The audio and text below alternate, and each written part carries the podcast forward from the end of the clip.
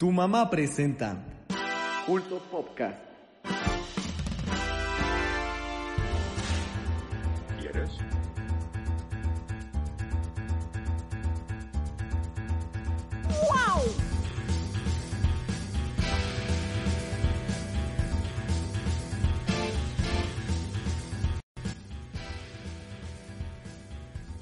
El día de hoy hablaremos de Napoleón compra Ubisoft, Bill y Ted, Rock Urbano, Jonas la serie, No le sabes al Chique Post y mucho más.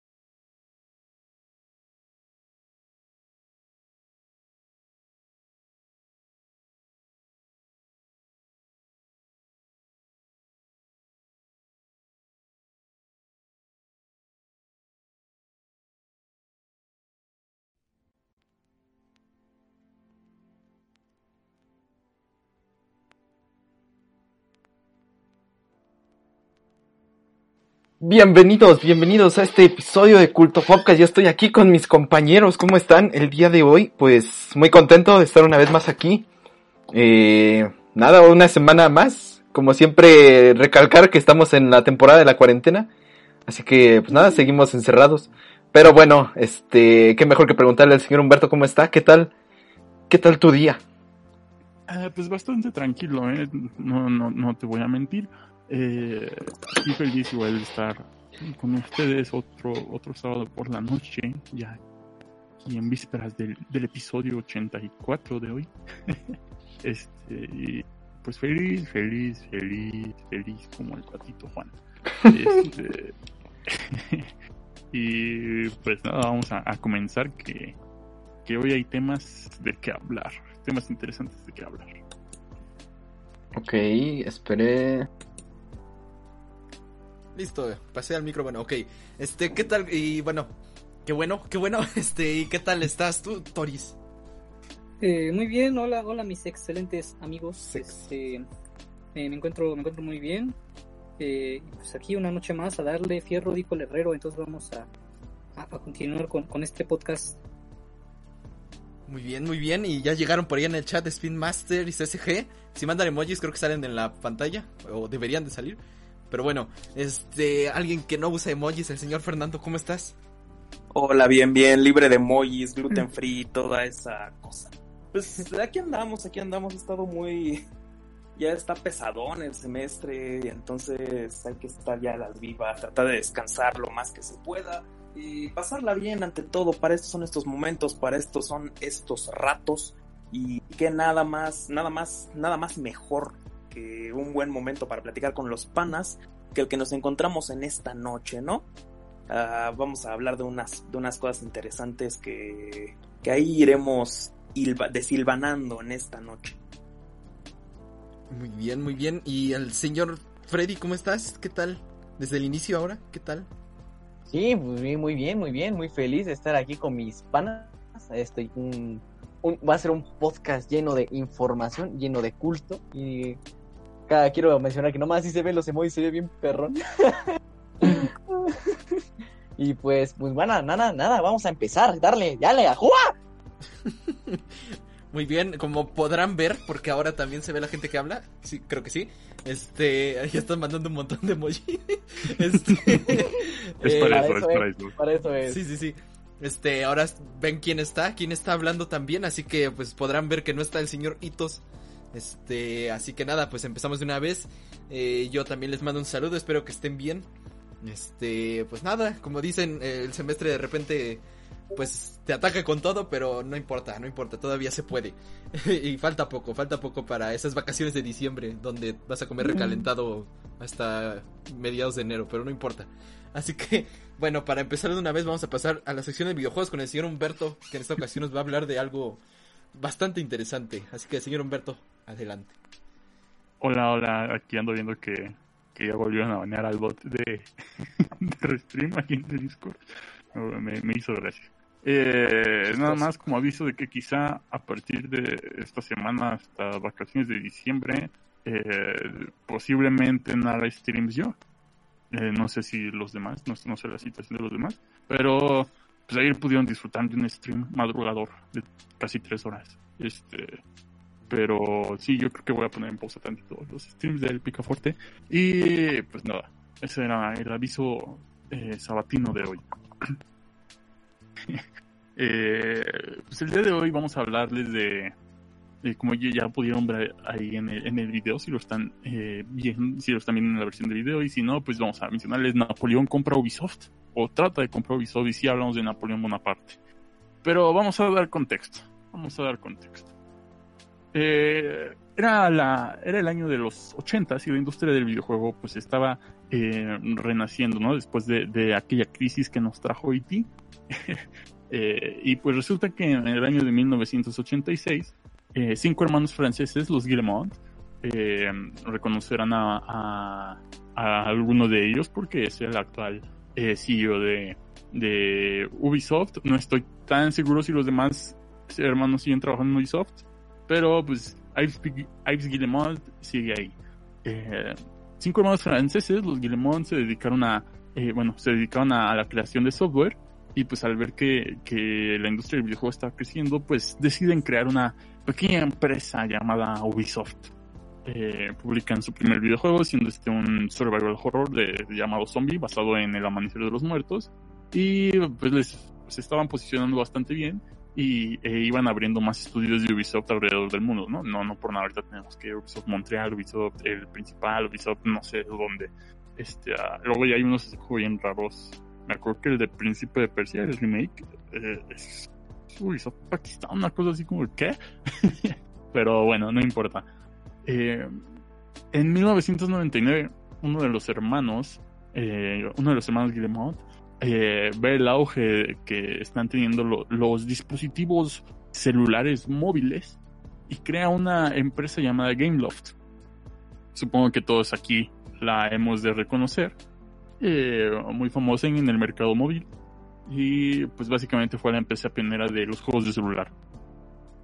Eh, al ser una empresa eh, hermana de Ubisoft, pues estaba bastante bien posicionada. Y pues cabe también aclarar que a pesar de que se dedicaba a desarrollar juegos para, para celular, eh, nos daba juegos de una de una gran calidad para, para el estándar de, de, lo que se refería a un dispositivo móvil, incluso eh, dentro de sus últimas eh, de sus últimos juegos más recientes y de calidad pues están bastante bien, ¿no? De hecho aquí me parece que todos o la mayoría de aquí del podcast jugaron Nova, porque alguna vez tuvimos todos iPads. Eh, y pues sí, no estaban, estaban bastante bien, estaba bastante bien la calidad de, de los juegos que, que desarrollaba Gameloft. Eh, y eh, también este, el hecho de que tuvieran esta calidad y, un, un, tanto de fama, pues es que eran entretenidos, fáciles de abordar y rápidos, rápidos de jugar. Eh, trataban de abarcar el mercado casual eh, y el mercado eh, pues de los celulares, ¿no? Que estamos hablando de inicios de los 2000, que era una época en la que realmente pues nadie jugaba mucho en celular y, y, como podías conseguirlo era básicamente mandando culto pop al 2020 eh, para que ahí te pudieran mandar tu eh, tu juego de hitos, ¿no? Que nada más saltabas y ya.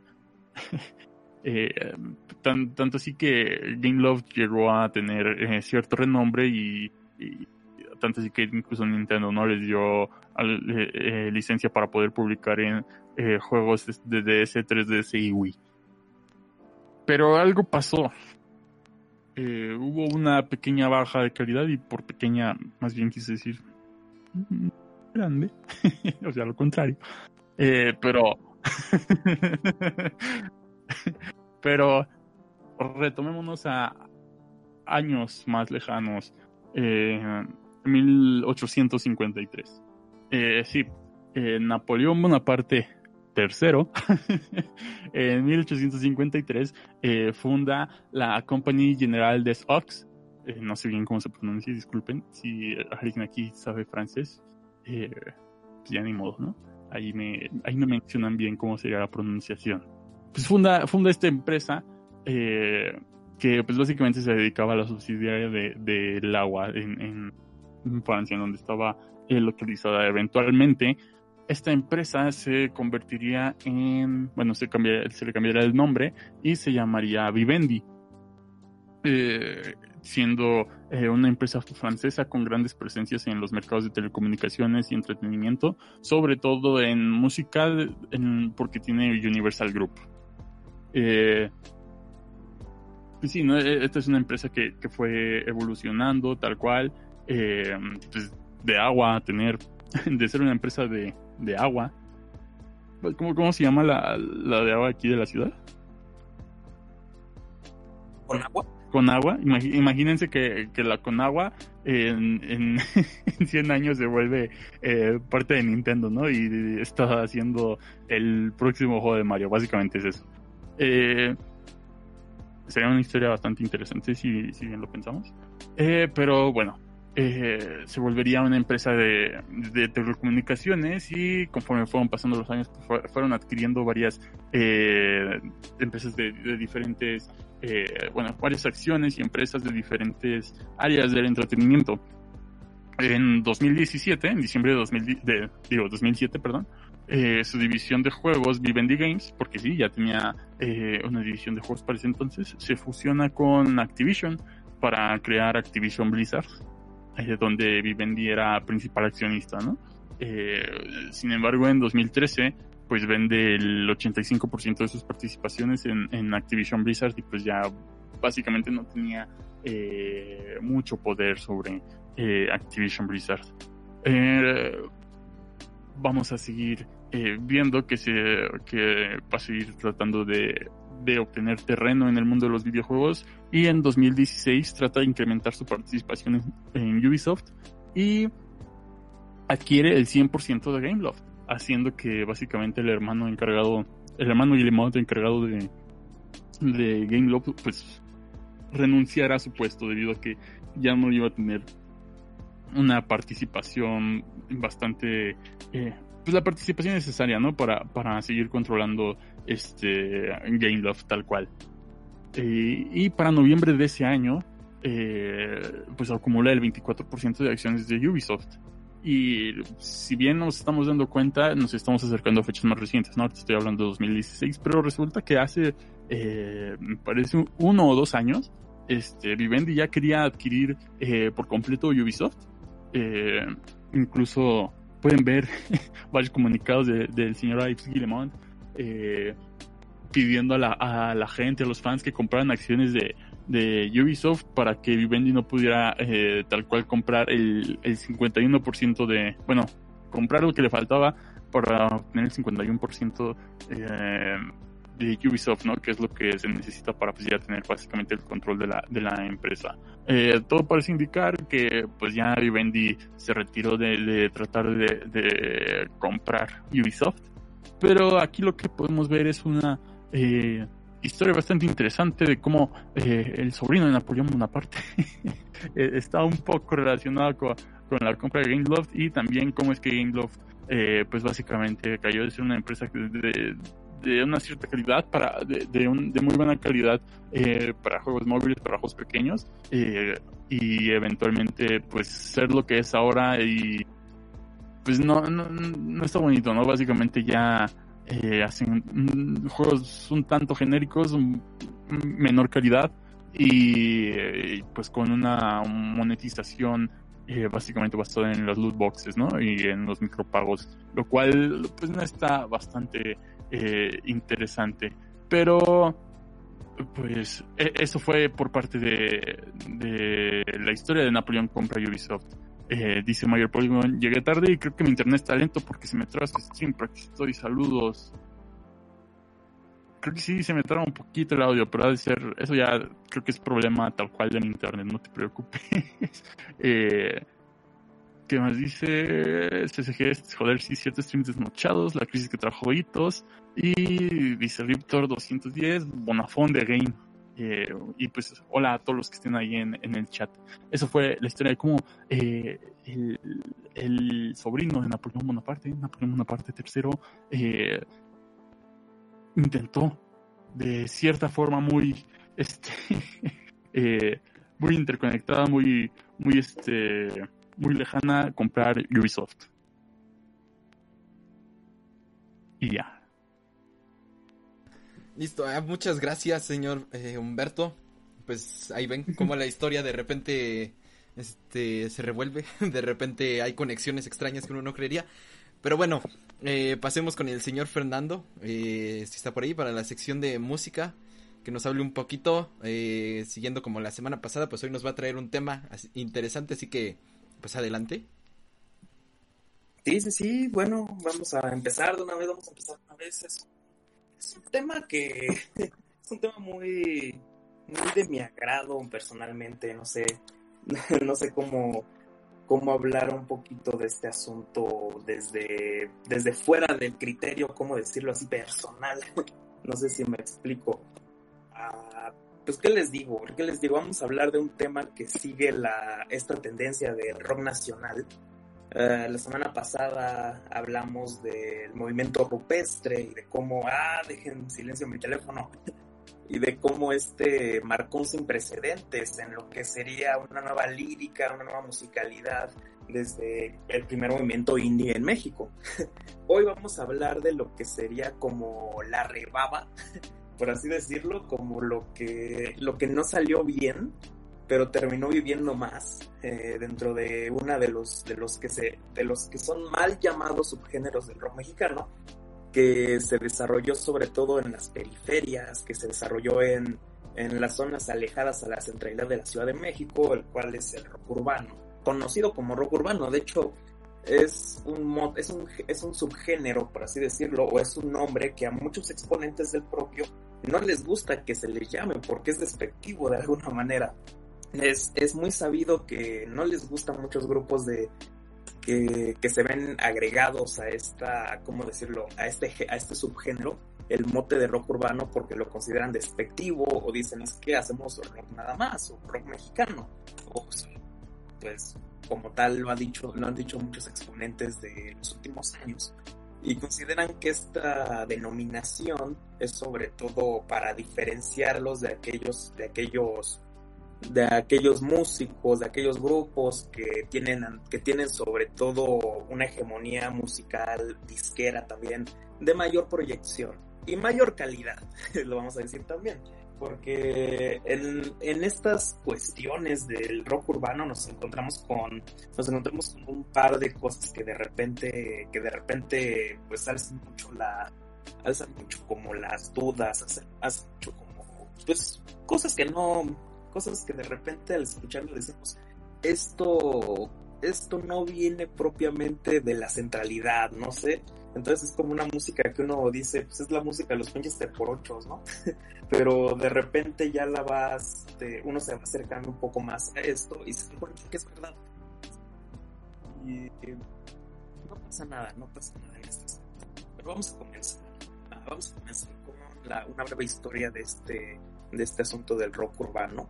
Y para esto vamos a irnos con el quiebre de los años 80. El, ya hemos hablado, ya hemos hablado en los últimos en los últimos, en las últimas secciones acerca de qué pasó durante los años 80 y 90 en México.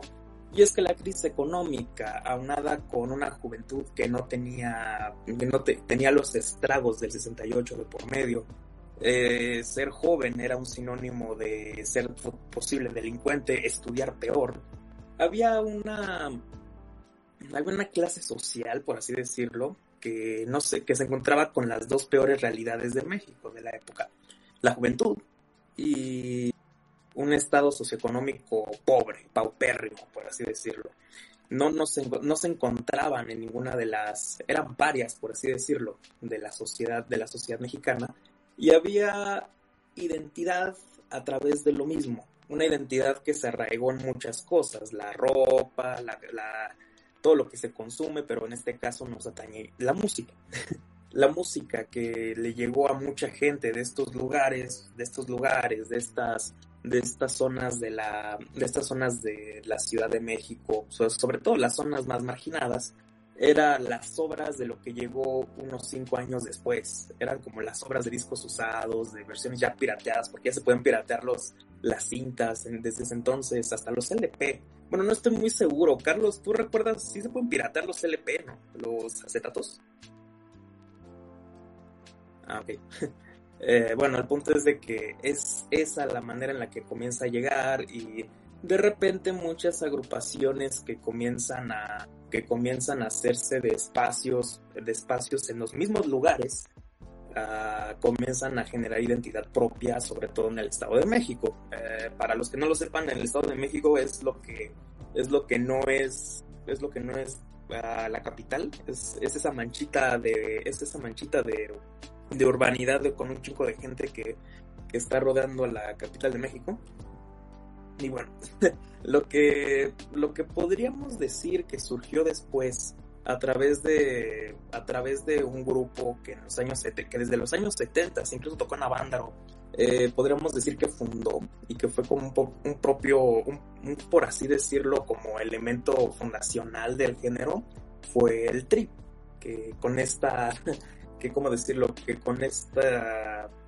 que con la intervención que tuvo Navándaro llegó a romper esquemas de, bueno, no romper esquemas, más bien implantar lo que ya se estaba haciendo en otros lados. Pero esto revolucionó a, a estas clases sociales que vengo mencionando desde hace mucho tiempo, que no tenían, por así decirlo, una forma de, de sentirse, de sentirse adoptadas, ¿no?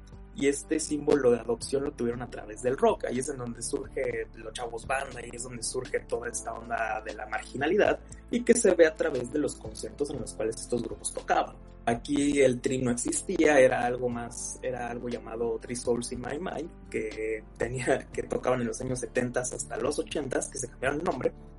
Y tocaban sobre todo covers, también nos encontramos con otros grupos como la Revolución de Emiliano Zapata u otros más que tras las censuras de los años 70 y 80, mejor se pasaron a ser baladistas. Entonces, por eso es muy curioso que la revolución de Emiliano Zapata pues tocaba un rock que era muy, muy cochino, muy cochino, por así decirlo. De hecho, uno de sus mayores éxitos se llama Nasty Sex.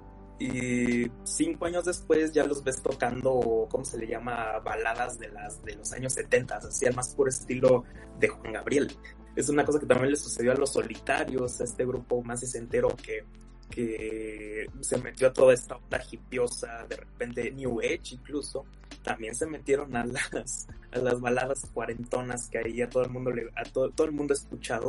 Y eso es una, eso es una, eso es un elemento fundacional que tuvieron los demás grupos que comienzan a surgir, sobre todo en municipios del Estado de México como Tlanepantla, Ciudad Nezahualcóyotl, Ecatepec, o en el caso del Distrito Federal, en ese entonces Distrito Federal, era Iztapalapa y sobre todo la zona de Tacuba y Observatorio, que es muy interesante esa zona, porque en esa zona es en donde se comienzan a hacer las, se comienzan a hacer lo que serían, lo que se ha denominado como pandillas en estos momentos, que eran en realidad un problema ya de asunto federal, ya era una cosa muy densa, era una cosa muy fuerte, y eran fácilmente identificables porque eran quienes iban a las tocadas precisamente de estos grupos que comenzaron a denominar de rock urbano. Eran bandas como los Panchitos, que ahí estaban en estas zonas de Tacubaya, Observatorio, que siempre habían conflictos en esos lugares. Quien sea de estas zonas sabrá muy bien de qué se trata. Incluso hay una película muy... una, una de estas películas así casi casi medio medio de bajo presupuesto de los años 80 que trata de estos temas y hasta sale el tri incluso. lo que lo que vemos, sobre todo en los temas de estos, esto es una de las razones por las cuales yo considero que sí se puede separar de lo convencional en el rock mexicano, con el, el, el rock urbano, es en la temática en la que nos encontramos. Muchos de estos grupos que nos encontramos aquí, que bueno, que son muchos nombres, pero les digo, se formaron en muchos lados, desde el Aragán y compañía, a Liran Ron, no sé, a incluso el vecino, que era mi vecino, que se llama Charlie Montana, que tocaba en un grupo llamado Mara y Vago, cosas de esta naturaleza, nos uh, brindaron panoramas y brindaron sobre todo una narrativa, una lírica que a diferencia del rupestre, era una lírica muy pobre, era muy... ah, rozaba en lo anecdótico, rozaba en la crónica roja, o sea, yo creo que era como volver música una nota roja del periódico, ¿no? como volver, volver una, volver musical, no sé, una,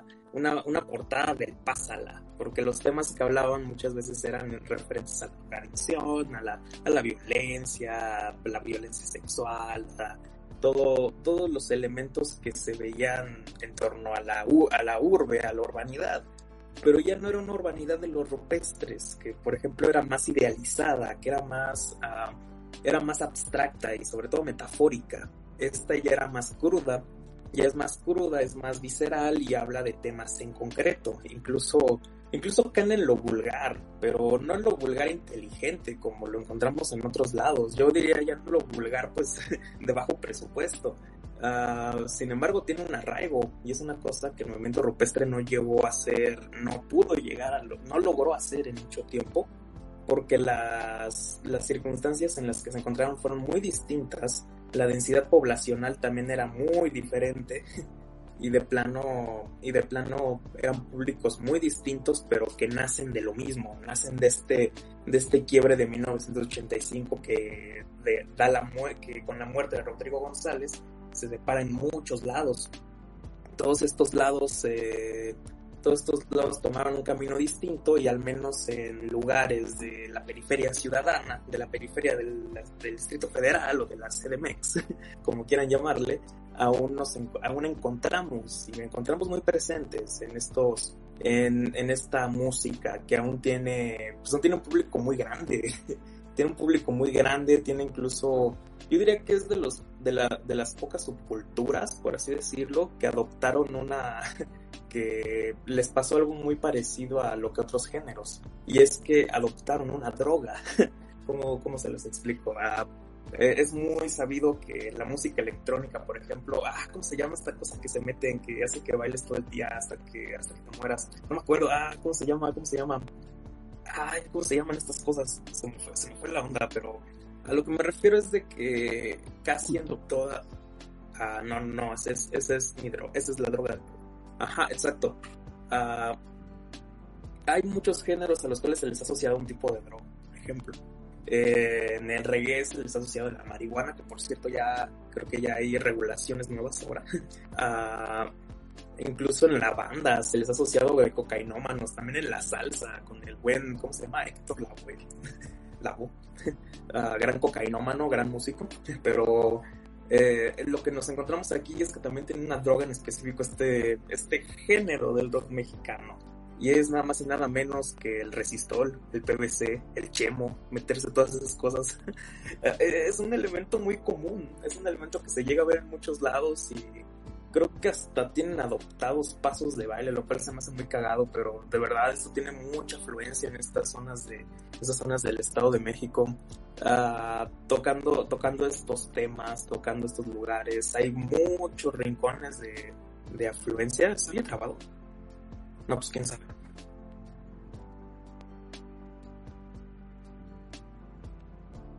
Los lugares así de afluencia que son sobre todo, no sé, ah, como el estadio de Nesa, espacios como el foro de Tlanepantla, son lugares que todavía llenan, todavía llenan bastante. Incluso los faros, eh, no sé si, los, si les suenan las fábricas de artes y oficios, estos rincones que se hicieron mucho en la ciudad, sobre todo como centros culturales, también eran puntos clave de este tipo de música. Y bueno, ah, ya con respecto a lo, a lo demás, le, también le presenté a Carlos una playlist, no sé qué puede hablar de ello, a Carlos. Si es que por ahí está. Sí, hola. Eh, estaba viendo cosas del stream. Eh, bueno, deja ver si me oigo. Creo que sí, sí. Este, nada, pues es interesante. eh, como, como dices, este. Es de estos géneros que estaban eh, como sonando en México cuando se estaba, estaba llegando el rock. Y creo que es interesante porque. eh, siento mucho la- la- la influ- las influencias, ¿no? Así de. Ah, no, pues este. Se nota mucho que quieren como bueno, no que quieren, como que están adaptando el, el rock en inglés. Y por ejemplo, la, esta de la revolución de, de Emiliano Zapata, este, se Ajá. nota mucho, ¿no? E incluso podrías decir que es una, bueno, si no fuera por el, por el acento podrías decir que es una banda, pues, de, no sé, británica, inglesa, lo que sea. Entonces, este, creo que es interesante cómo lo están trayendo aquí a México y sobre todo el sonido que ya no se nota tan, eh, no digamos precario, pero con baja calidad, que, que se notaba un poco más en el rupestre, que se nota un poco más la producción, eso es interesante. Este, y se, y se me hace una, sobre todo, por ejemplo, el Tri, que muchos lo critican así como de, no, es que esta, esta banda, pues, este, no sé, para nacos o algo así de, este, luego dicen. Este, creo que es, Ajá. este, pone elementos muy interesantes en su música, pone, este, instrumentos como el, el saxofón, este, algo muy, muy rockero, y creo que su sonido sobre todo es, este, de muy buena calidad, entonces creo que eso, eso podría decir que es, este, muy interesante de este, digo, en comparación con el, con el otro género, el de el, el movimiento rupestre, creo que es muy interesante, ¿no? El, el- la diferencia sonora de calidad que tiene. Y, y creo que está padre. Sí. Es, es, este. También tratan, como dice Fernando, tratan temas como de, de incumbencia nacional, o por lo menos del, del contexto que están viviendo. Pero. Pero sí, sí se nota mucho eh, ese toque como de realidad, ¿no? Ese toque un poco crudo que hay. Este, como dices, como si fuera una, una nota roja, pues básicamente es eso, ¿no? Es este, es un, eh, no sé qué están mandando y que suena un montón. Este, es, Ah, no, no, no soy. ah, bueno, bueno, sí, el, el chiste es que es- está chido y creo que sí me gusta un poco más que el rupestre, aunque el rupestre creo que, como te había dicho, lo siento todavía más personal, ¿no? O sea, como que es este, más de autor, por así decirlo, y el otro trata más temas como sociales o algo así más, más fue lo que Sí. percibí.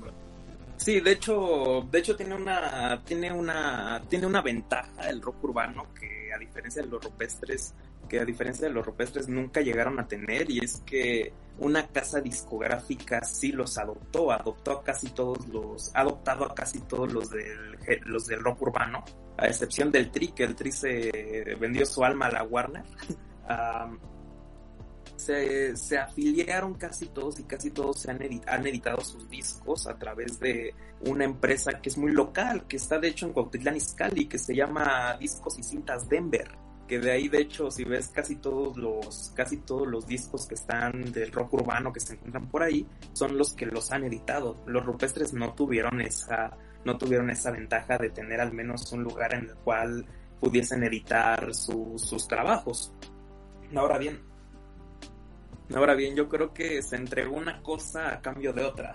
Entonces, también es un contexto bien distinto porque por un lado, por un lado los rupestres tenían una profundidad o al menos una, un asunto más personal en las letras, pero nos encontrábamos con un carácter, con un carácter de estilo y sobre todo de un carácter más como técnico musicalmente, con, con respecto a las grabaciones, más pobre, y como que se cambió una cosa por otra y no lo veo tan malo porque también ya le estaban hablando a personas muy distintas. Los rupestres de alguna manera su población, ¿cómo decirlo? Como su target eran eran eran sobre todo universitarios de los años 80. Uh, la mayoría de la música del rock urbano se dirigía más como a todo el sector, pues todo el sector popular de la, del México de los noventas hasta los 2000 de modo que le hablan a personas muy distintas en un lenguaje, en un lenguaje que sea asequible para todos ellos. Aquí es en donde creo que esta brecha no es tan, tan de estilo, por así decirlo. Uh, no es una brecha tan, de, tan, tan distinta, pero, pero sí, ya, ya notamos un cambio. A mí personalmente, por, porque incluso pues yo, ve, yo pues he escuchado esa música siempre, me gusta más lo urbano, pero lo, con lo rupestre tengo más un trabajo más, ¿cómo decirlo? Más...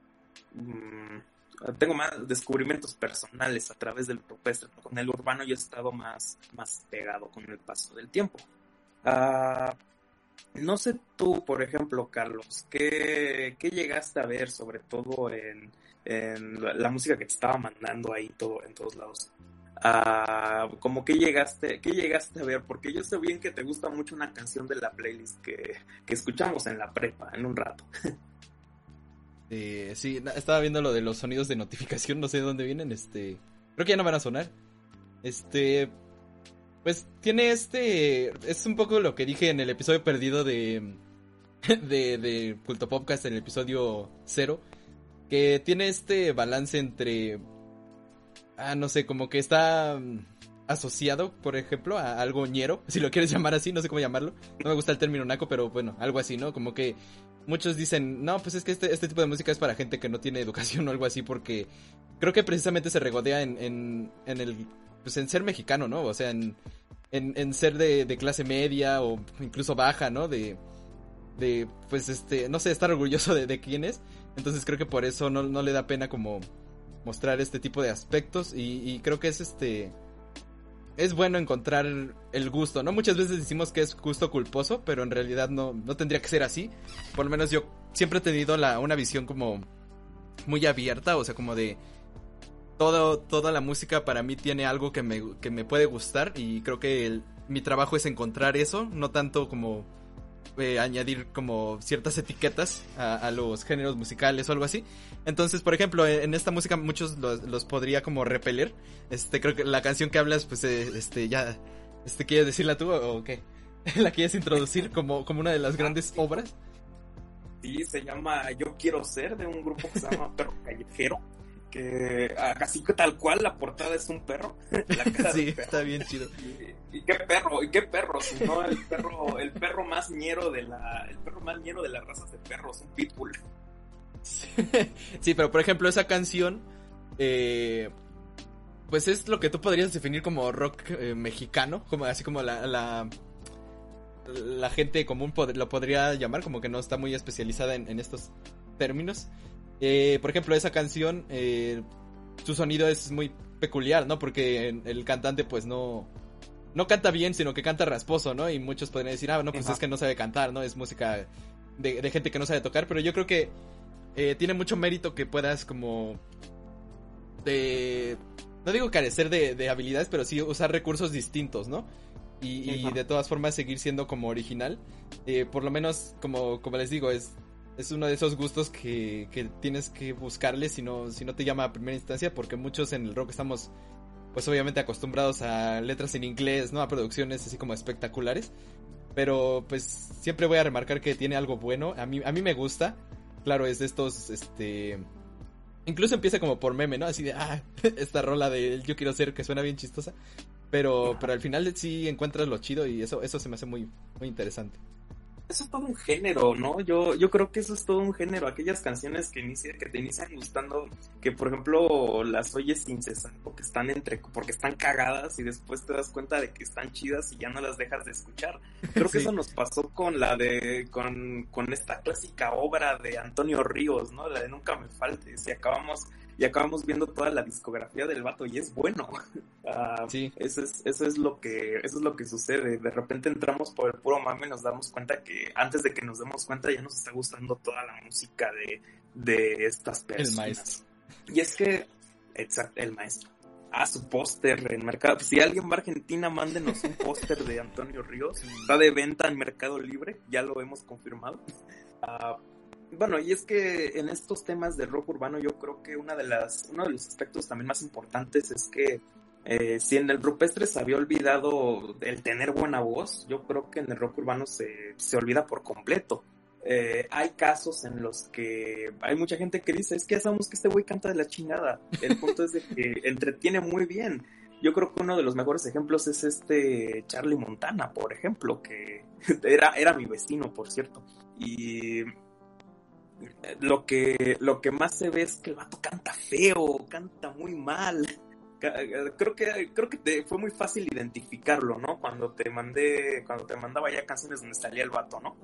Y pero en realidad a la gente le gustaba, le gustaba porque era un showman, el vato entretenía en los conciertos, aunque ya antes de que muriera los últimos conciertos que daba ya cantaba, pues ya ni cantaba, ya no tenía voz, el vato ya estaba todo, todo podrido.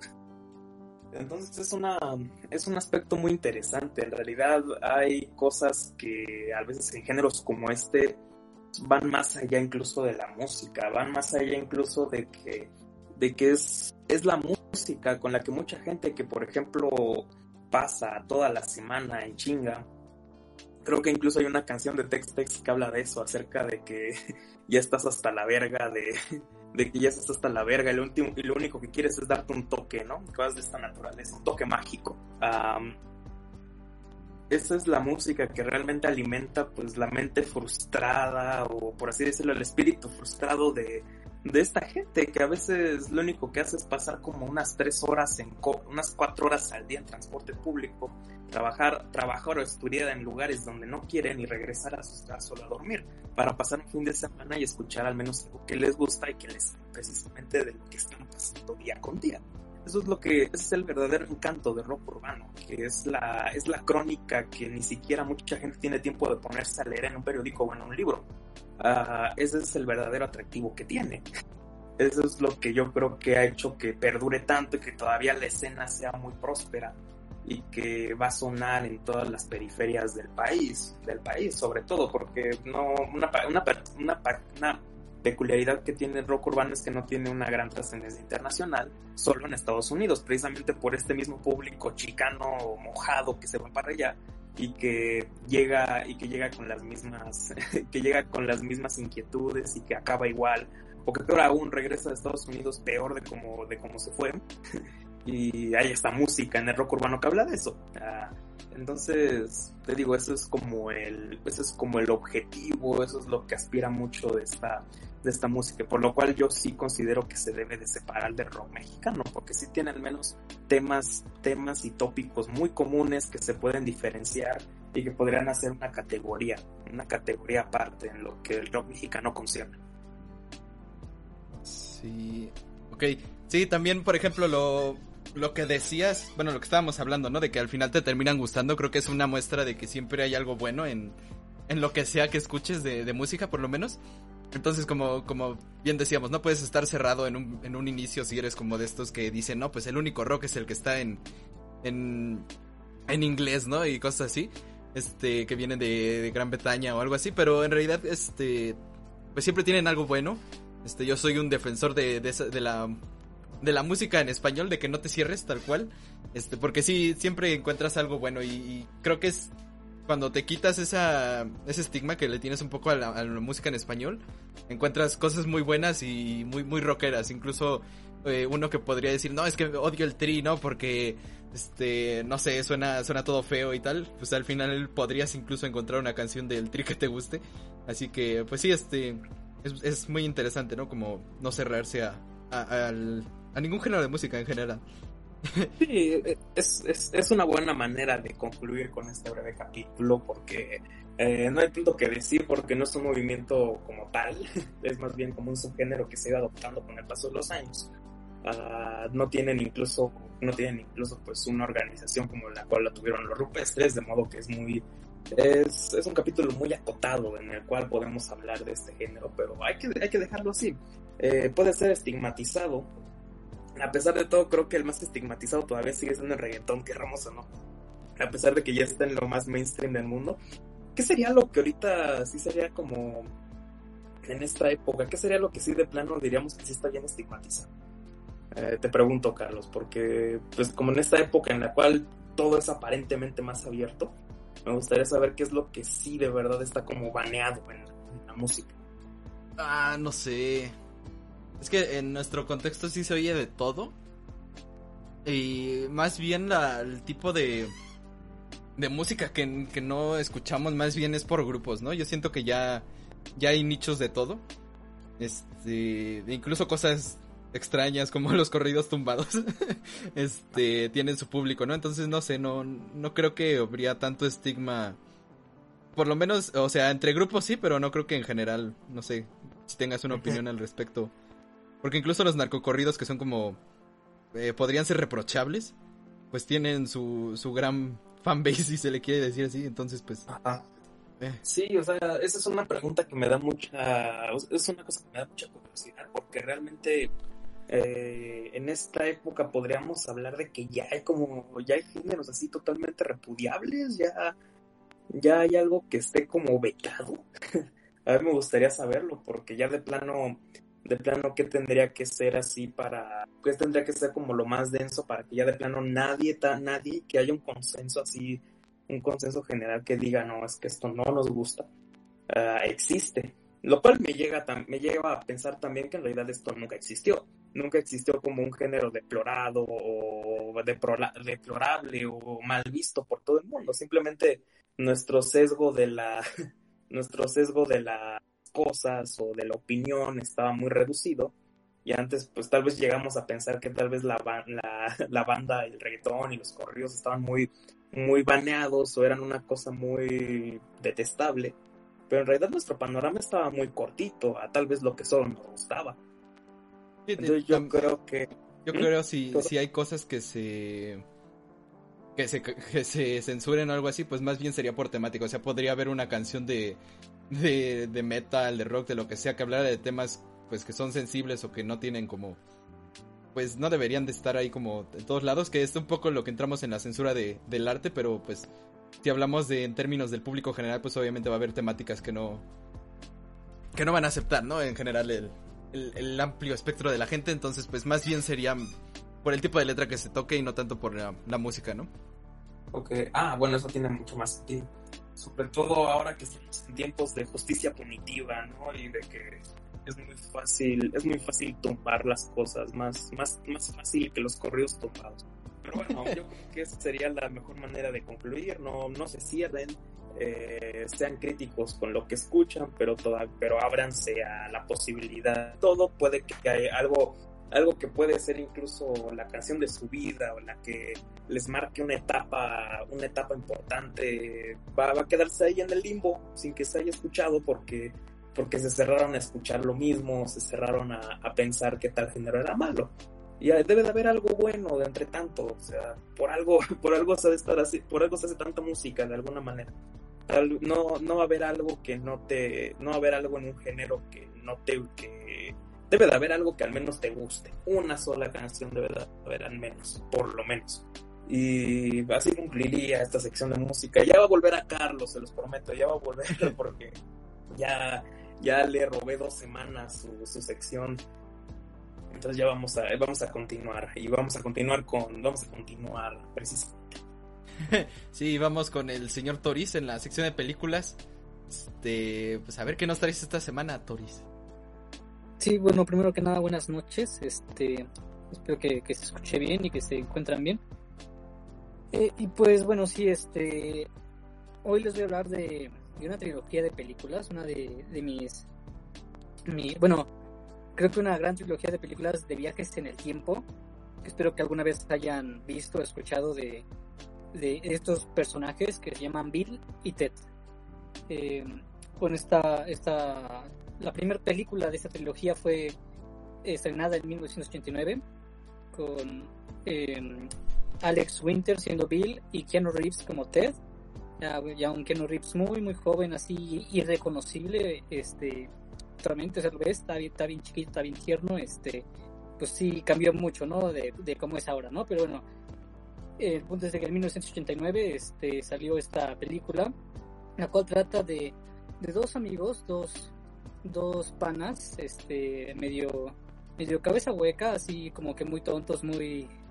Uno podría pensar que están drogados, pero no, la verdad no lo están este, los cuales quieren hacer una banda, bueno, tienen una banda que se llama los Wild Stallions o los Potros Salvajes o no, este, ¿cómo era? Este, Cementales Salvajes, pero no saben tocar. Bueno, justamente aquí relacionándolo un poco con los dos temas anteriores, este, bueno, esa tiene algo que ver con Napoleón y también con, bueno, con músicos que bueno, aquí en este caso no saben tocar tal cual, o sea, para nada tienen, tienen los instrumentos, tienen todo, pero no, no, eh, no logran aprender a tocar, pero sin embargo sí les encanta el rock, les encanta todo esto, pues tienen la esperanza de un día ser pues una banda ¿no? Pero bueno, todo esto se complica cuando un maestro de historia les bueno, les dice que ya van a reprobar, si reprueban el papá de uno lo va a mandar a una escuela militarizada y pues la única forma de aprobar es sacando un 10 en una exposición oral de historia, un reporte oral de historia. Y bueno, entonces para eso, eh, pues primero estos dos patos dicen, no, pues vamos a estudiar, pero por más que intentan, no se concentran y luego un día llega, sí, tal cual, un señor en una cabina telefónica que viaja en el tiempo. Y les ofrece este pues usarla, les ofrece viajar en el tiempo y hacer lo que quieran. Este y bueno, ellos al inicio no saben si confiar en, en él o no. Y en eso llegan sus dios del futuro, llegan un Billy Ted de unos unas horas en el futuro. Y le dicen, no, háganle caso a este, a este bro, a este compa. Este, y, y esa, bueno, confíen en él, todo, todo va a salir cool, todo va a estar bien. Este, este hombre del futuro se llama Rufus y pues les enseña a usar la cabina telefónica. Esta cabina telefónica eh, viaja como a través de conductos temporales, bueno, está medio raro y bueno, es como una referencia a la cabina de Doctor Who, pero la diferencia es que esta no tiene, eh, no tiene pues es más espacio dentro, ¿no? Sino tal cual, el espacio es muy reducido dentro de la cabina. Y bueno, con esto deciden ir, viajar y conocer y traer al presente a, grandes personajes históricos. El primero fue Napoleón, eh, después fueron por otros como Sócrates, Billy the Kid, Juana de Arco, eh, este, Beethoven, Abraham Lincoln y, y todos ellos. Bueno, van, van a, estos, a estos tiempos y, y, los traen. Ellos viven en Sandimas y los traen entonces al presente. Algo que se me hace muy curioso, lo que más me gusta de esta película es la química, o sea, sí la química de los dos personajes, pero, o sea, son tan agradables que, que los mismos personajes históricos no cuestionan así de, oye, vente, vente, te invito a, algo que está bien cool y, ah, sí, sí, vamos, vamos, o sea, con cualquiera, con Abraham Lincoln, con, con Sócrates, como que son muy amigables y los convencen así muy fácil, muy random, y bueno, de por sí la, o sea, de por sí la película es random, este, no se toma muy en serio, pero tal cual sí tiene una lógica y ahorita se los voy a explicar. Y bueno, el punto es de que traen a todas estas persona, personajes a, al presente y ahí realizan la, el reporte oral, el cual, o sea, uno creería, o por lo menos uno se imaginaba que iba a ser pues algo escrito o una, así, una exposición en el salón, pero no, en esta escuela tienen que hacer el reporte oral frente a todo un este auditorio de, de la escuela.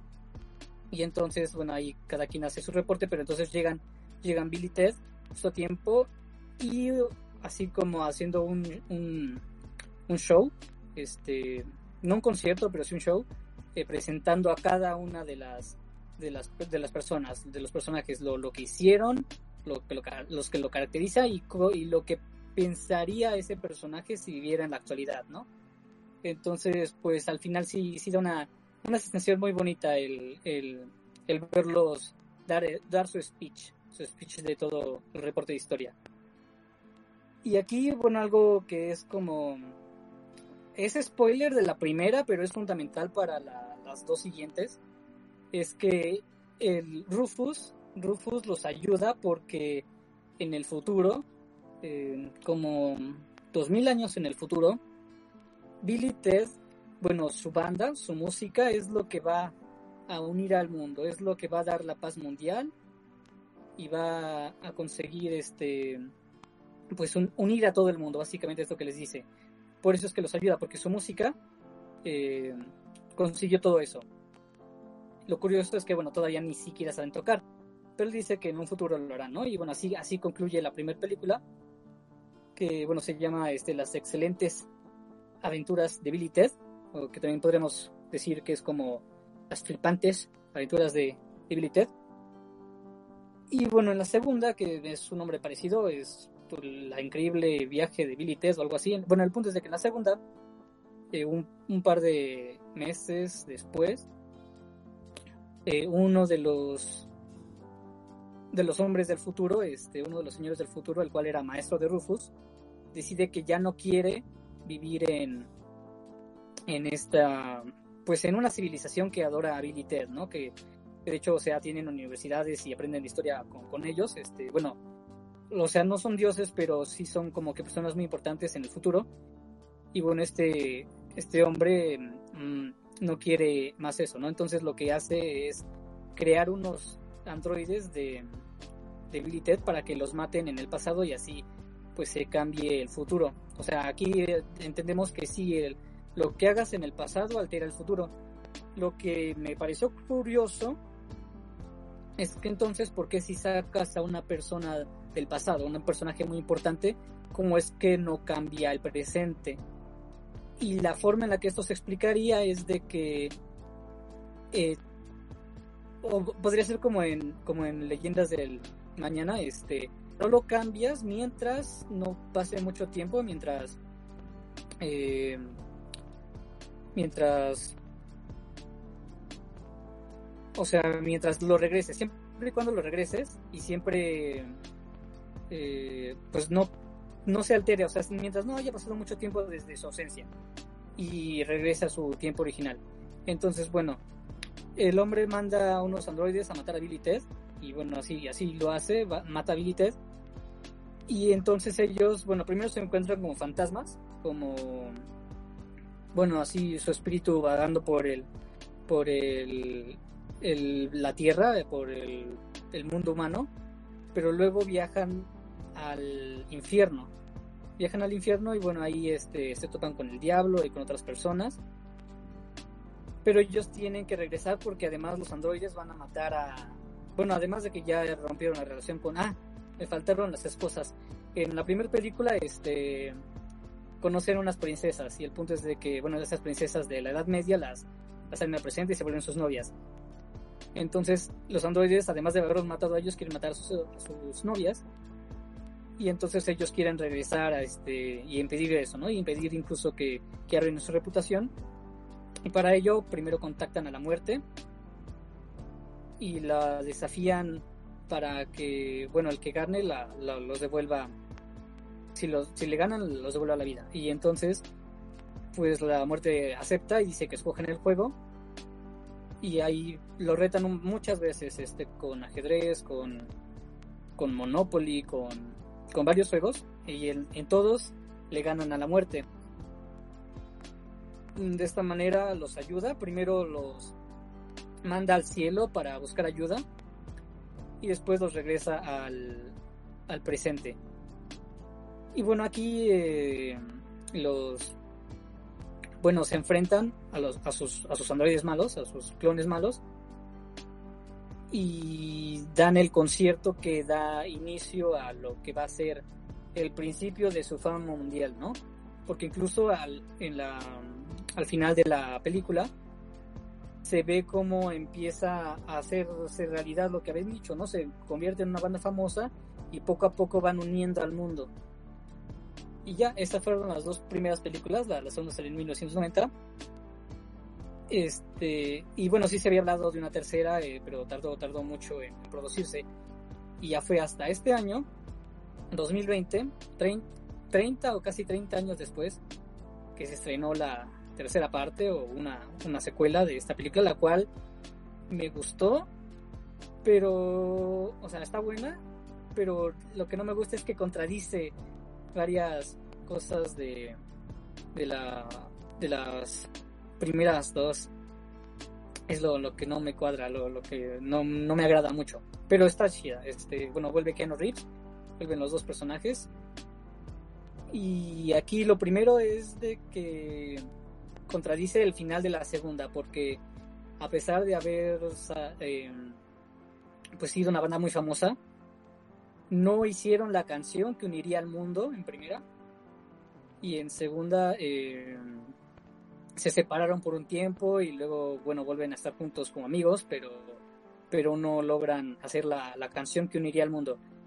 Eh, algo que me faltó mencionar de hecho no sé si alguno de ustedes quiera hablar de las primeras dos si es que las vieron pero algo que me gusta de estas películas viajes en el tiempo, de las dos primeras por lo menos, es de que hay un recurso que no he visto mucho en otras películas viajes en el tiempo.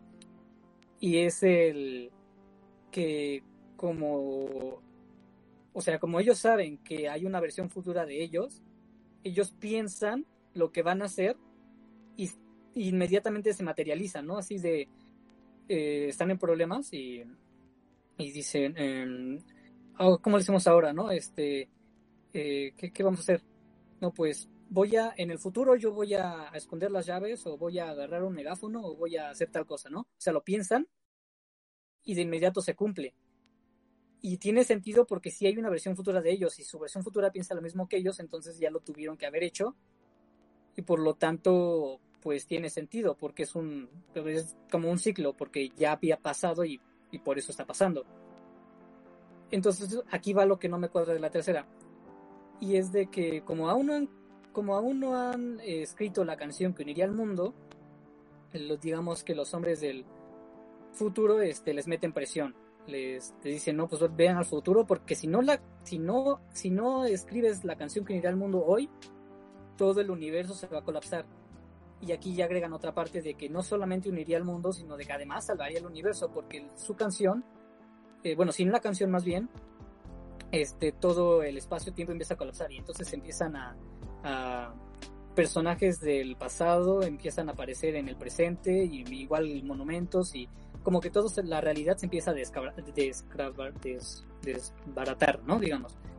Eh, bueno, y aquí mientras ellos están en el futuro, digamos, eh, eh, Billy y Ted tienen dos hijas, bueno, ya han pasado como 25 años, tienen dos hijas de como 20 años, eh, las cuales son idénticas a ellos, eh, como eran en su juventud, y la verdad son, son muy chidas. Este, su hija de Bill se llama Theodora y la hija de Ted se llama Thea, eh, no, se llama Billy. Y pues son, son muy como ellos, igual les gusta mucho la música y bueno, adoran mucho a sus padres, que bueno, sus padres además de pues de, de no haber logrado conseguir la canción, pues son unos desobligados, no han, no han trabajado otra cosa y digamos que son sus esposas las que mantienen eh, la, a la familia.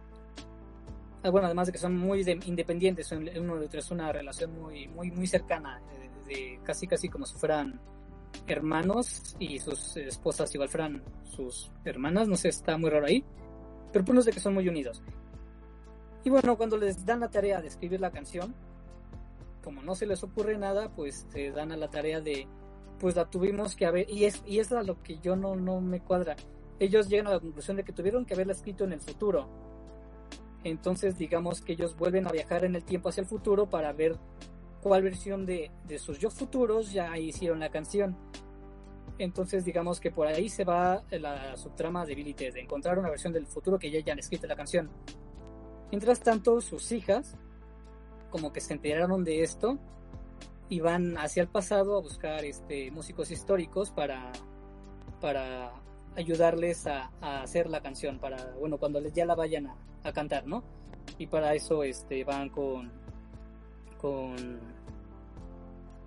con este Jimi Hendrix con con ahí no sé un, este un trompetista que es muy que inspiró a, a Jimi Hendrix este con un flautista con una baterista de los de la época prehistórica.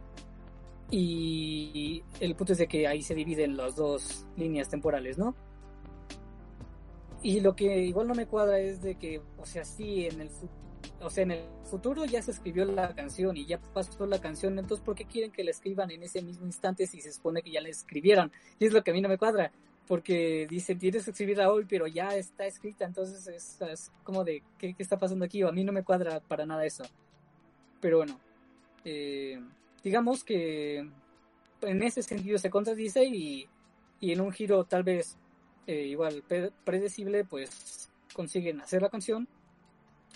Y aquí lo que les esperaría es de que técnicamente literalmente une al universo y al espacio-tiempo el cuando realizan la canción. O sea, no era tan figurativamente, sino que era más algo literal. Y, y pues sí, este finalmente se consigue la, la canción que unió y salvó al universo. De hecho, así se llama la canción, Salvando al Universo, bueno, en español. En inglés esta película se titula Face the Music y la canción se titula así, Face the Music.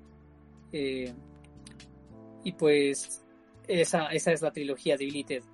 Eh, antes de, de pasar la conclusión, no sé si mis compañeros tengan alguna mención, de si llegaron a ver alguna de las dos películas, alguna mención de, de si la habían oído de estos personajes. Aquí en el chat este dice Sailor Mars que sí vio la película en Golden. Este, espero que, que- bueno, creo que se refiere a la primera. La verdad sí tuvo un gran éxito inesperado este, las dos primeras. Bueno, la primera sobre todo. Y lo que yo quiero llegar es... eh, bueno, en cuanto a películas viajes en el tiempo, me, me encanta. Es, es bastante graciosa, es bastante entretenida. Eh, y me da las, o sea, las tres, el final de las tres, o sea, cada una tiene un final que me, me pone muy, muy contento. Es un final muy feliz, muy, o sea, muy satisfactorio el final de cada una. Incluso en la segunda, cuando viajan al infierno y al cielo, este, la canción que suena, o sea, al inicio se entendía que era la canción que unía al universo, pero bueno, que salvaba, que unía a la Tierra, pero no. Pero esta canción, que de hecho se llama God Gives Rock and Roll to You, es, es este, bueno, de la banda Argent, pero para la película la reinterpretó Kiss, la banda Kiss, especialmente para la película. Entonces es, es genial, es, es muy. Eh, la, la, escena final, el concierto y todo eh, queda, queda muy cool. Incluso en esta segunda película, igual. Eh, Megadeth, tengo entendido que hizo una canción ahí que aparece por ahí. Y bueno, en esta tercera aparece el cantante de, de, Foo Fighters, me parece, pero no, no, no participa con ellos, nada más aparece así de, como cameo. Y, y ya lo que rescato de la tercera, de la última que se estrenó en octubre de este año, de hecho sí salió en salas de cine, pero desafortunadamente no, no, la pude ver. No, no sé qué tanto tiempo estuvo en cartelera. O sea, yo la vi en cartelera, pero no. Cuando la quería ver ya no estaba. Entonces, pues lamentable, pero tengo entendido que el estreno fue simultáneo. Fue tanto en plataformas de streaming como en, en, los cines que se pudiera. Entonces, ahí quien la pudo haber visto, pues eh, espero que, que, la haya disfrutado porque muy, eh, está muy entretenida. Sí rescata pues la esencia de lo que era Billy o sea, ya con Keanu Reeves ya, ya siendo Ken Reeves. Y, y, lo que más siento que más me gustó de la tercera fue fueron sus hijas. Sus hijas se parecen mucho a ellos en su juventud, pero como que mejor, porque además son, son más inteligentes, más artísticas. Entonces, o sea, a mí me gusta un poco más la parte de, de la trama de las hijas que la trama de, de Billy Ted, que se me hace muy irresponsable el no enfrentarte a hacer la canción, o sea, el buscarla y en el futuro cuando la, ya la hayas hecho eh, es la parte que, que, no me agradó. Pero finalmente se da el concierto que, que une al universo igual es un final muy satisfactorio. Y sobre todo este como que cita el mensaje al final de la película de, de estar unidos de que de que se consiga eh, unir al mundo. Y creo que es un mensaje muy importante en, en esta época que estamos viviendo. Y que bueno al verlo en la película se ve se ve muy satisfactorio, se ve muy bonito. Y, y pues eso sería todo de en cuanto a la trilogía. También tiene una serie animada, tiene un anime eh, de dos temporadas que pues creo que técnicamente es canon, pero pero pues no, no lo tomaremos en cuenta, no, no lo he visto y no, no me interesa mucho verlo. Y también tiene una serie live action que podría considerarse tal vez un reboot. Y tiene un videojuego al cual no, no pues no, no, no voy a especificar mucho de, de, qué va. Pero eso es todo en cuanto a Billy Ted, este, una, creo que una gran referencia en cultura pop a, a, lo que son los viajes en el tiempo y bueno, sobre todo con, con esto, con esta parte musical, este, pues queda, queda muy cool. ¿Algo que mencionar, mis panas? Pues, no sé si quieran decir algo por ahí. Pues yo no la he visto, pero como tal de ver a Keanu Reeves hermoso, pues la veo con mucho gusto.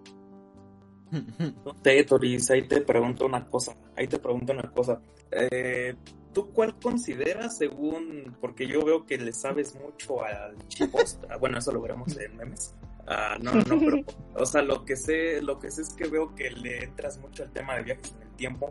Eh, ¿Cuál crees que haya sido la, la película u obra así que haya manejado de mejor manera, así argumentativamente, o más bien narrativamente, no tanto con base en la en la ciencia, sino que haya argumentado muy bien su viaje en el tiempo. ¿Cuál crees que haya hecho así un mejor trabajo y que no se le hubiese escapado nada?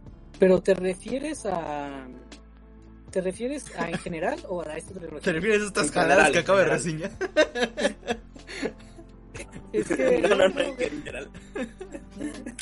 En general, es que a ver, digamos que Tenet tiene una base más científica, Tenet, me gusta mucho volver al futuro, pero he oído que es de las que peor ejemplifican eso, porque te dicen, no, si cambias el pasado no vas a alterar el futuro, y es algo que ya se vio en Game. En esta, en Billy Ted, técnicamente se hace algo que ya se ha hablado, por ejemplo, en series como Dark, y es de que todo ya estaba destinado a pasar. Y, y es lo que, lo que digo, ¿no? Este, el viaje de, de Billy Ted en el tiempo ya tenía que haber pasado, porque si se hubieran separado porque hubieran reprobado la, el examen, pues no hubiera existido el futuro. Entonces el punto es de que es un ciclo también. Eh, pero mi conclusión sería que esta lo ejemplifica muy bien. O sea, esta, bueno, por lo menos las primeras dos. Las primeras dos.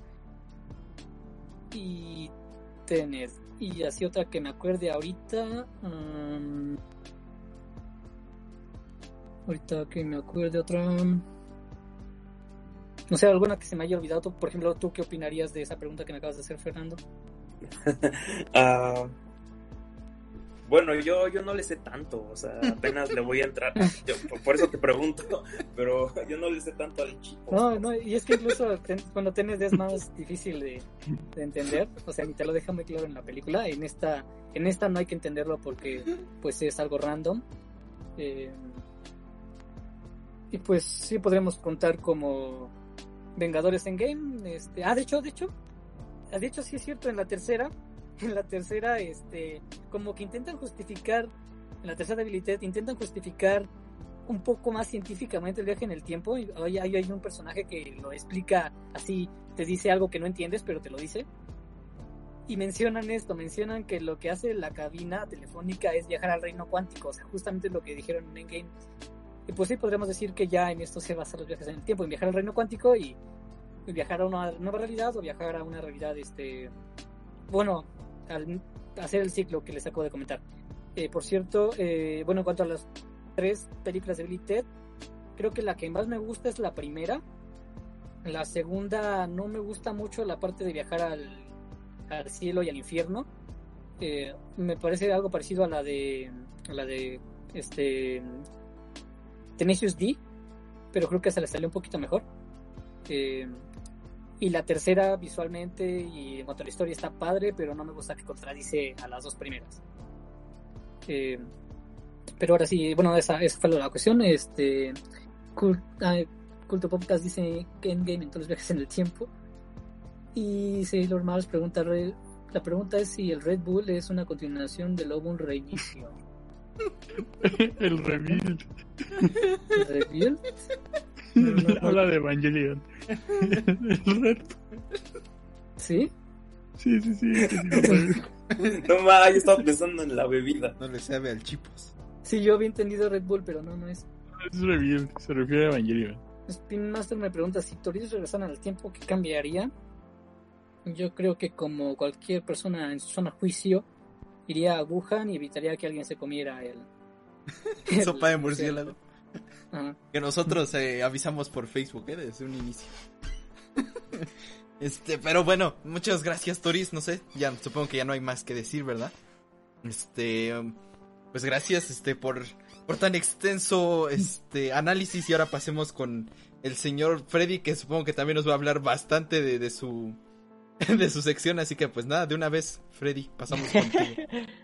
Pues, pues no tan, no tanto voy a hablar eh, de esta, en esta sección, pero si bien es uno de mis, de, mi- de mis agrupaciones favoritas y pues más que nada eh, le hicieron serie, eh, voy a hablar de la serie de los Jonas, los, la serie de los Jonas Brothers que estuvo, que su primer episodio fue lanzado el 2 de mayo del 2009 eh, y el, su último episodio fue el 3 de octubre con dos temporadas. Sí, eh, esta serie, ¿de qué va? Eh, los músicos que son los Jonas Brothers son protagonistas de una serie de rock, una serie de comedia, de comedia, que interpretan, ellos mismos interpretan, pero cuando, el, cuando lo- el, el trío no está en gira, ¿El tri? es cuando no están en gira, está, tienen una vida normal, común y corriente, como cualquier adolescente que tiene que ir a la escuela. Eh, pues así, así es, todo esto.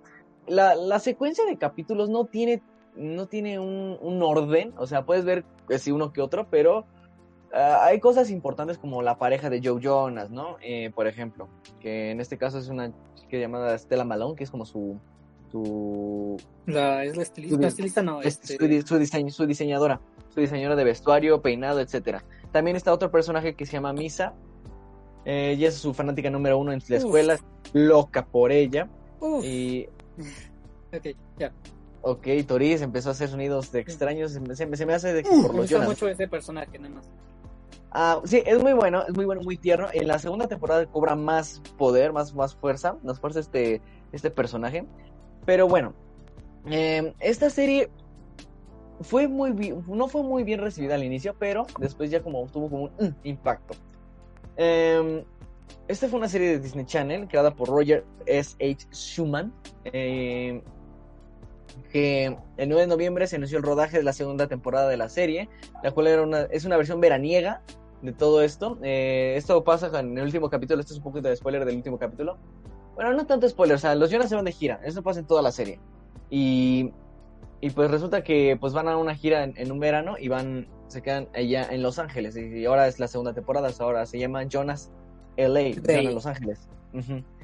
Eh, ya están listos, este, con unas merecidas vacaciones de verano, donde cada uno de los hermanos disfrutará su pasatiempo favorito, que es pues as- hacer música, pasarla bien con sus amigos, amigas, y pues nada, más que nada en grande. Y en esta serie hay muchas canciones que en lo personal son muy buenas. Eh, si bien hay una, hay una eh, en específico que se llama Keep It Real, que esa sí es de las canciones oficiales oficiales que tienen algunos de los discos. Eh, lo curioso es que de la primera temporada no hay como una, un, un- una- un disco, nada más hay de la segunda temporada que es Jonas L.A. Y en parte son buenas canciones, eh, son muy buenas canciones que todas fueron escritas tanto por ellos como por, por, eh, no me acuerdo quién más. Eh, hay, hay personajes muy importantes, por ejemplo, que aparecen, que son como en la vida personal de los Jonas Brothers. Por ejemplo, su hermano Frankie, que es el cuarto de los Jonas, es el hermano más pequeño. Eh, y también aparece Big Rob, que es como su guardaespaldas, que lo hemos visto en, en algunas ocasiones, tanto en sus- videos musicales como en Burn It Up, y también en, en el concierto de los Jonas que estuvo en, en el cine, el Jonas 3D Experience, que en lo personal igual, no sé, me, me encanta, me encanta. Eh, esta serie, bueno, esta serie, este... eh, que después de poco, poco después que fueran estrellas invitadas en un episodio de Hannah Montana, eh, que se llama Joy y, el Señor de los Jonas y los Jonas, que aparecen los Jonas Brothers con Hannah, Montana y pues, están perdidamente enamorados de, de, Hannah. Se inició el desarrollo de una serie de televisión y una, y una película original de Disney Channel llamada Camp Rock, que igual fue protagonizada por los Jonas Brothers. Eh, el concepto original de esta serie era sobre una banda tocando en conciertos como una operación encubierta mientras trabajaban como agentes secretos del gobierno para salvar al mundo y se, tituló Jonas, que es un acrónimo que significa Redes Optativas Junior como espías, solo que en inglés, no sé cómo serían, pero esa es la, como la traducción.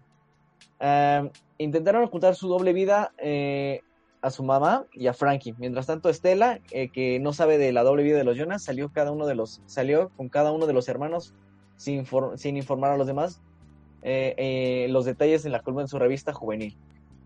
Esto pues dio un, un giro inesperado porque fue cuando hubo una huelga de guionistas en Hollywood por ahí del año 2007-2008 que impidió el progreso de este eh, primer episodio, del concepto todo, y es que decidieron cambiar todo el, todo el concepto de la serie. Y se volvió una serie, mm, no, se ve que no tiene tanto presupuesto, pero algún, tiene efectos visuales, tiene, efectos, tiene rompimientos de la cuarta pared que lo hacen muy chistosa y muy graciosa. Efectos de caricatura, ¿no? O sea, cuando a alguien se le cae este, un lápiz este, y quieren que, y que todo esté muy, en, muy en, en silencio y le ponen un efecto que ¡pam! que hace un sonido inmenso y ya, y todo eso sería decir.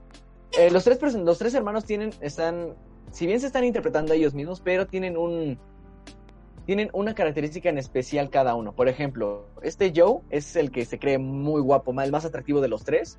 Eh, en ese tiempo se preocupaba mucho por su cabello, su forma de vestir, etcétera.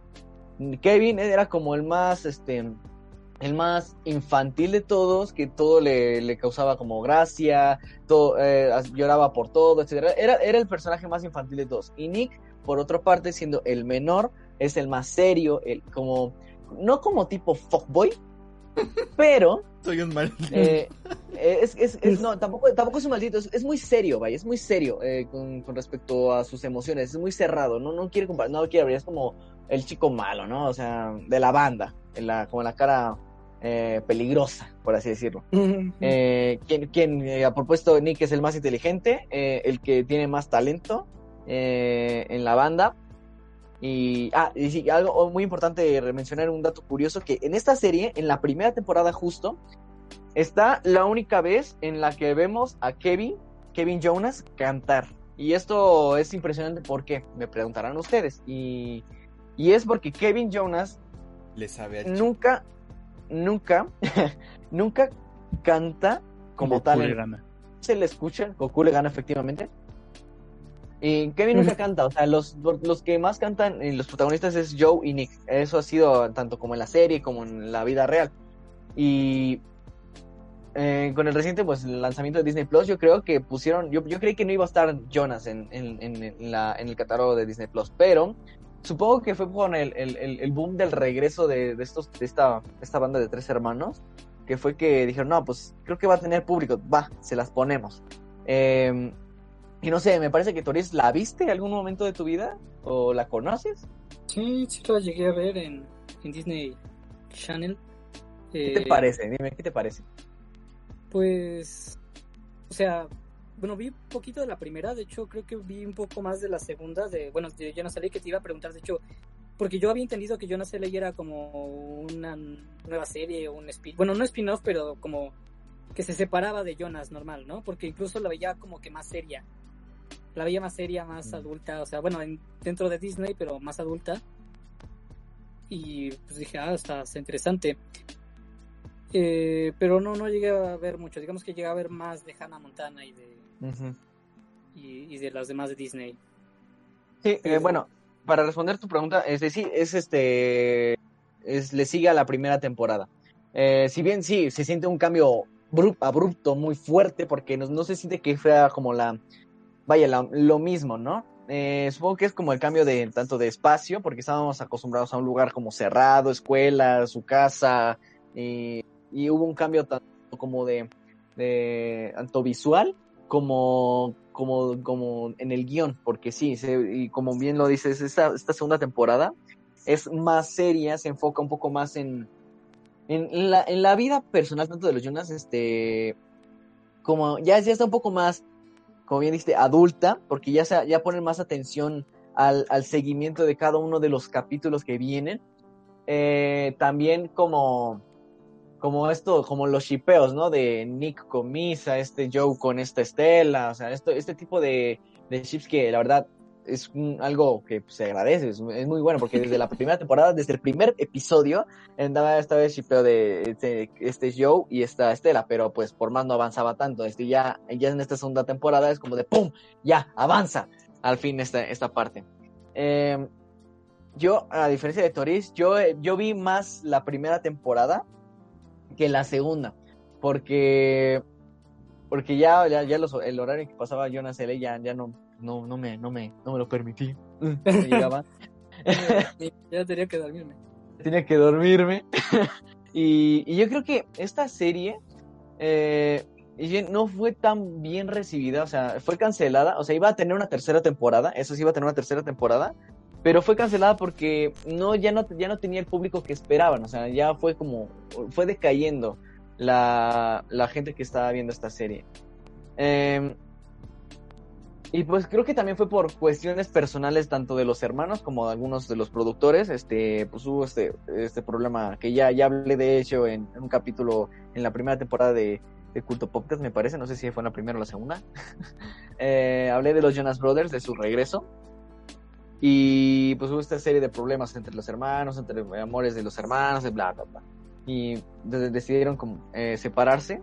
Kevin hizo su vida, tuvo sus dos hijas, se casó, Nick fue solista, Joe hizo un, un, un grupo llamado DNCE, hicieron varias canciones y al final ya volvieron y están de regreso. Qué bueno que están de regreso con nosotros porque una joya estos tres hombres. Y no sé qué más quieras agregar, Turis, este, alguna opinión de la serie, qué, qué, qué te gusta, qué personajes te gustan, qué no te gusta, qué... Sí. Sí, jus- justamente ahí tengo varios, bueno, comentarios. eh, bueno, primero diciendo que, bueno, o sea, sí, que Nick eh, podría decirse ser serio, o sea, sí estoy de acuerdo, pero igual no, no un fuckboy o como lo describiste, porque, o sea, en el primer capítulo, este, pues, Está enamorado, ya- sí. O sea, ya le dijeron que es el que más el más fácil, el que se enamora más fácil, ¿no? Más, el que se encula más rápido. Este. Y, Sí. y bueno, Entonces, respecto- Bo- Boy es un sí. ajá, Eso sí. Exactamente, rap. Pero, serio, pero es pero que fue, fue- serio y fue es cool, cambiando es eso. Ajá, cool. fue cambiando eso. Y te iba a decir, ¿tú crees, o bueno, no sé qué tanto conozcas, si digamos tus personajes se parecen a ellos en la vida real? ¿Están basados en la realidad? O... Mm, Bien basados. pues, bueno, eh, a diferencia porque lo hemos visto, los hemos visto actuar en varias otras cosas, por ejemplo, ¿En rock? eh, ah, en Camp Rock. eh, si bien yo siento que el personaje de Kevin en Camp Rock es, y el de Nick son idénticos a los personajes de Jonas. O sea, son como muy similares. Eh, a diferencia de Joe, Joe en Camp Rock sí es como, el, "Ay, no, me, no me importa un bledo, me importa muy poco todo, ¿no? El que ah, el, el vale madres, ¿no? que, pues, que normalmente eh, como un hitos, e- efectivamente. Pero en la vida real, Joe eh, tuvo una etapa así, pero no, no creo que sean como idénticos eh, en sus personalidades, porque, pues vaya, ¿no? Eh, no creo que Kevin sea así normalmente en la vida real, ¿no? O sea, ya tiene dos hijas tampoco. Bueno, no, yo decía en, su, en esa etapa de su juventud. Ah, en obviamente. Ah, no, en esta etapa no, porque eh, de hecho en algunos, algunos, al final de cada, algunos capítulos de Jonas, están como cómo graban y se ven en una, con una energía totalmente diferente a lo que, a las que están actuando, porque sí, sí, sí se ve que están actuando. Y bueno, para no ser actores eh, como tal, es- no lo hacen nada mal, Ajá. no lo hacen nada mal. Y ya, bueno, mi última pregunta sería, ¿tú con cuál te identificas de los tres? Si fueras un carro, ¿qué carro serías? si fueras un, si fueras un Jonas, ¿cuál serías? Ay, Dios. Es que está difícil. ¿estarías basado? Estaría basado. Estarías totalmente. basado en la vida real. Y bueno, ay, ay, ay, qué buena, qué buena pregunta, Toris, ¿eh? Híjole. Porque yo sí me sé Eh, mi respuesta mía. O sea, sí. Por O sea, cu- cu- ¿cuál, cuál te identificas a ti mismo? Ah, yo o me a mí? identifico, yo me identifico a mí con, con Nick. Ok. Bueno, por lo menos en. Sí. Sí, sí. Yo, yo, sien- yo siento que tengo un poco de Kevin por lo baboso. La verdad, soy un poco infantil, la verdad, no lo voy a negar. Eh, pero también un poco con Nick, que, que igual. eh, es, es un poco serio, pero hay, hay- hay un contraste con la, con la, con las características de, de Kevin, ¿no? Y pues yo creo que un poco de, de ellos dos, un poco de ellos dos. Sí. Eh, aparte que pues las canciones son muy buenas y ay, si las si quieren bu- busquen una playlist en, en YouTube de verdad o si quieren buscar el, el, el disco de Jonas L está en Spotify ¿eh? ese sí está en Spotify Así, entonces Ajá. ¿no? Justo, sí, justo, bueno, mencionaste, bueno, no lo mencionaste tal cual, pero eh, que fue, bueno, esta serie lo mencionaste por, o la, habla- nos trajiste esta serie por el estreno de Disney Plus. exacto Eh, o sea, sí, la pueden ver en, en Disney Plus y yo diría, eh, es que fueron pocas series las que no me dieron, en cuanto a series live action, las que no llegaron a meter en el catálogo. Eh, sí, sí, podría ser lo mismo que, que el Canal 7, o sea, yo lo veo, o sea, ya me metí al, al Disney Plus y sí se siente como un catálogo para niños, o sea, se siente, Pero sin vive sin. pero yo lo que les recomiendo que vean en Disney Plus, o sea, si ya lo tienen, este, ya, ya la salida de estas series en episodios pasados, Runaways y Agents of Shield, o sea, de ley ah vean. sí completas están ¿eh? Y Pero sin sin. Sí, eh, y bueno, esta, con esta, con esta de Jonas es como, eh, es como un inicio a una pequeña serie que quiero hablar de las series de Disney Channel que a mí en lo personal me marcaron la infancia. Esta es una, creo que, pues, eh, no sé, como, estoy como un poco de, de, de, de hype con, con los Jonas Brothers. Eh, quise empezar con esta, pero en futuros este capítulo vamos a hablar de los oficiales de Weather Place, que también está completa en Disney Plus. Eh, ah, sí, dato curioso. eh, los Jonas fue, fueron este, nominados en un, en un Kid Choice Awards eh, a mejor este Tula. a mejor película en, en, Mejores en- personajes basados. ah, no, en Teen, en Teen Choice Awards me parece es en Teen Choice Awards y fue nominada a mejor a mejor este serie pero creo que le, gan- le ganó a los hechiceros de Water Place con sus últimas temporadas entonces eh, pues voy a hablar de los Water Place de Hannah Montana de y algunas películas de de, de, de Disney Channel entonces Eh, aquí acabaría mi sección, par de babosos, por favor. Está bien, perdón. que es Helcum. Pero bueno, alguien que sí le sabe al chipos, el señor Fernando, este, nos va a hablar precisamente de, de qué es saberle. Así que, por favor, terminemos este podcast con la sección de memes tan característica de usted. Siempre, las noches de los Ah, siempre cargando el peso del podcast. basados, basados, todos basados, todos basados.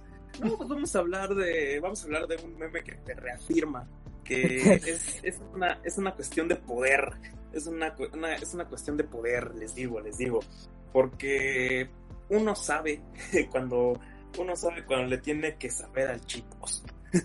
Ah, Les pregunto a ustedes, ¿ustedes le saben al chipos? ¿Qué es saberle? Muy... Sí, es que es muy difícil contestar. Ok, bueno, pues hace, hace unos pocos meses de repente alguien, alguien, alguien se le ocurrió poner una foto de Winston Churchill que decía no le sabes al chipos. Y obviamente el Era un Winston- economista, ¿no?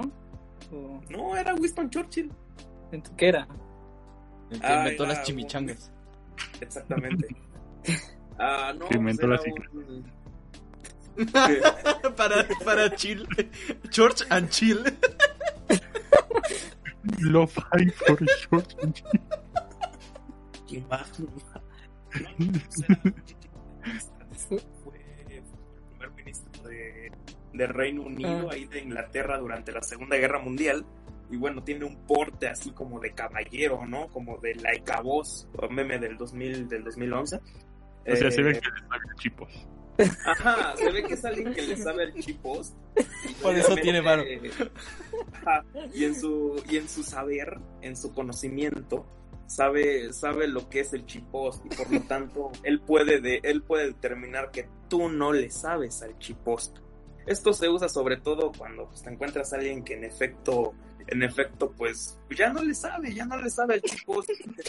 Ah, está pasado, ya no está- ya no está pasado. ¿Qué les digo? Les digo, ah, es un meme que está basado. ah, está, está, está basado en muchas, en muchas otras fuentes. Sobre todo estos memes para desacreditar, ¿no? Eh, como el de Está chido tu cotorreo, con ese morrito ahí, buena onda, que ya, ya de estar grande, ¿no? Ya se nota que eran como su primera comunión y ya, pues ya de estar muerto. Entonces, El de vas a llorar también. ajá, también. Esos son Exactamente. Entonces, son, son buenos memes. Este, yo creo que el de no le sabes al chippost es, es muy bueno. Tiene respuestas como un Sonic llorando que dice, por favor, dejen de decir que no le sé al chippost. Eh, por cierto, hitos, donde quiera que estés, ah, No le sabes. no le sabes al chippost. No, no le, ah, no le sabes. Aquí nosotros ofrecemos algo, sobre todo para todos aquellos que no los, que no nos siguen. Podemos decirles, ¿eh? No, les vamos a decir, les vamos a decir, no le sabes al culto pop. Pero pues eso es otra historia, vamos a verlo. Post. ¿Ustedes le saben al chipos? ¿Ustedes qué opinan de no saberle al chipos? Es esencial para la vida saberle al chipos. Sí, es porque- una cuestión de convivencia en los interwebs. Es que además ya se- ya se volvió como una de las habilidades necesarias dentro del ámbito profesional. Eh, porque, pues, si no le sabes al chipos, pues, ¿cuál es el, el punto, no? ¿Cuál es el punto de incluso De tu vivir, diría yo? tu Ajá. De hecho, de hecho, yo les puedo garantizar que saberle al chippost en unos años va a ser requerimiento y va a ser algo que puedes poner, va a ser requerimiento en los trabajos y va a ser de hecho algo que puedes poner en tu currículum, le sé al chippost. Ah, Sí, es es- en serio, se los digo en serio, porque si te dedicas a la docencia, ya te van a pendejar mucho los alumnos y tienes que decirles, oye, yo le sé chippost, ya no me vas a pendejear con apretar, con borrar System 32 de mi compu. O sea, no va a pasar eso ya. Tienes Podría- que saber del chippost antes Podría- de saber encender el, el proyector. ¿Qué pasó? Podría funcionar para, eh, bueno, sobre todo si quieres ser como community manager, sobre todo en estas épocas tan pasadas. Este, Ajá. yo creo que saber ya el chipos dentro de, de, de los lugares de CM, tal, tal cual como lo hace, eh, ¿cómo, cómo es? Pepperami. Eh, ellos sí le saben al chipos. Ah, Eh, en los tacos, ¿cómo se llama? Taquecitos. Ah, Ataque Sabroso también un, un buen ejemplo de gente que le sabía el chipos. Entonces, Sí. es- Las cobijas Monterrey, yo diría. pero siento que siento que el de Cobijas Monterrey es más este indirecto, o sea, no lo hacen Post. no lo hacen por saberle el chipos, lo hacen este por apreciar el chipos. ¿Qué? Para los que no lo conocen, el canal 22. El canal 22 es un canal que es de la CONAC. Bueno, ya no existe la CONAC, pero es de la Secretaría de Cultura. Es el canal cultural de, de México. Ese es su eslogan. Es, es un canal cultural y de hecho al community manager de repente estaba publicando algo sobre músicos, sobre Vivaldi, creo. Y el vato se le ocurrió, y el vato por accidente subió alguna, un fragmento de Malcolm en el medio, porque que eso es saberle el chipost. Y de repente la página del canal 22 obtuvo más de, obtuvo en un solo día 100 mil likes. Entonces eso es saberle el chipost. No sé si sabían eso. Ah, un caso curioso de gente que le sabe el chipost en Community Manager. No, no sé si supieron que lo que hizo la cuenta de, de Instagram del Papa. no, ¿qué hizo? Sí, sí. Ah. es que es que obviamente el Papa no usa sus redes sociales, tiene community managers. El punto es de que en una cuenta de en la cuenta de Instagram del Papa, de repente pues había una modelo de Instagram, ya saben, de esas que sigue hitos. ah, y nomás que hay un like del Papa, de la cuenta del Papa.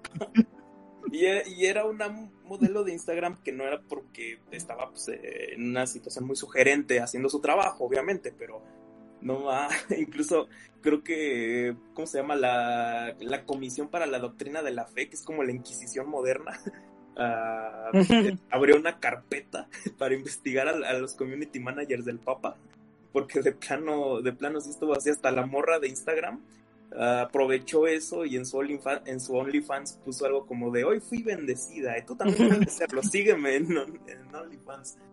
No más, eso es saberle al chip post. Eso es saberle al chip post de, de, ¿cómo se llama? En proporciones celestiales. Entonces, es aprovecharse del chipos. Exactamente. Yo creo que cuando una empresa se aprovecha así chido de sus, de sus, de los mames que puede generar, generar, general, el, En general, general.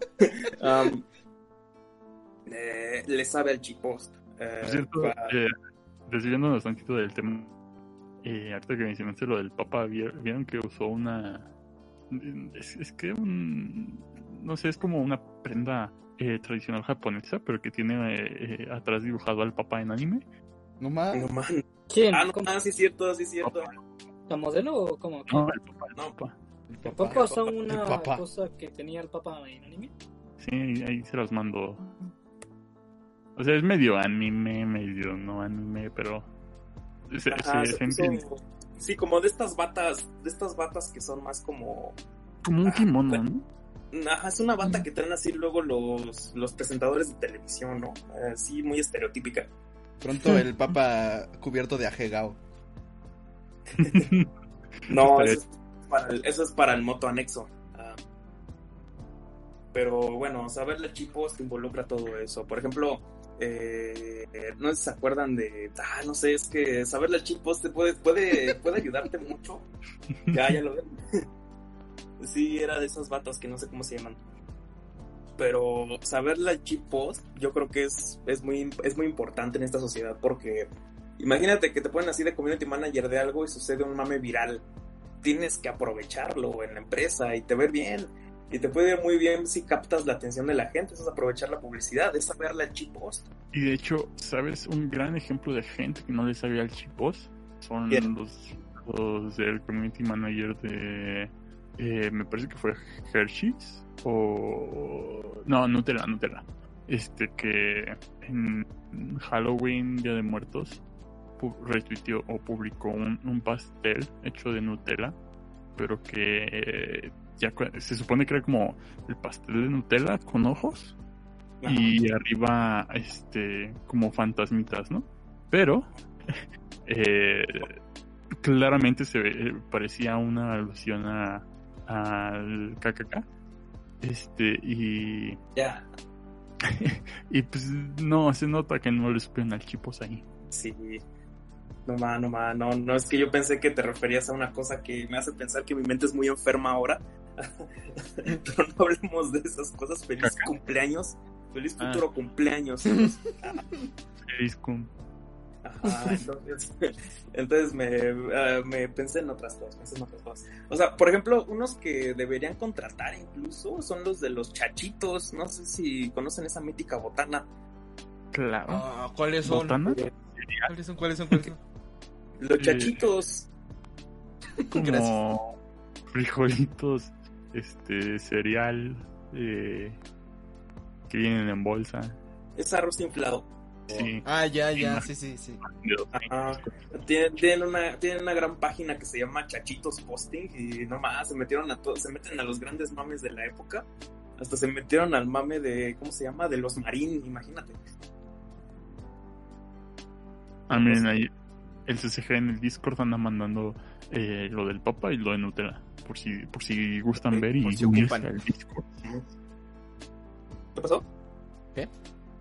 No, no, y pues es eso, que tienen que tienen que saberle el chip post en esta vida. Aquí, aquí se pueden aprovechar muchas cosas. Nosotros tratamos de con, en- incluso nosotros tenemos un chip post local, hay que, hay que aprovecharlo. Chitos. Y yo creo que, y yo creo que dentro de, pues, ¿cómo decirlo? Dentro del canon del chip post, saberle al chip post es no saberle al chip post.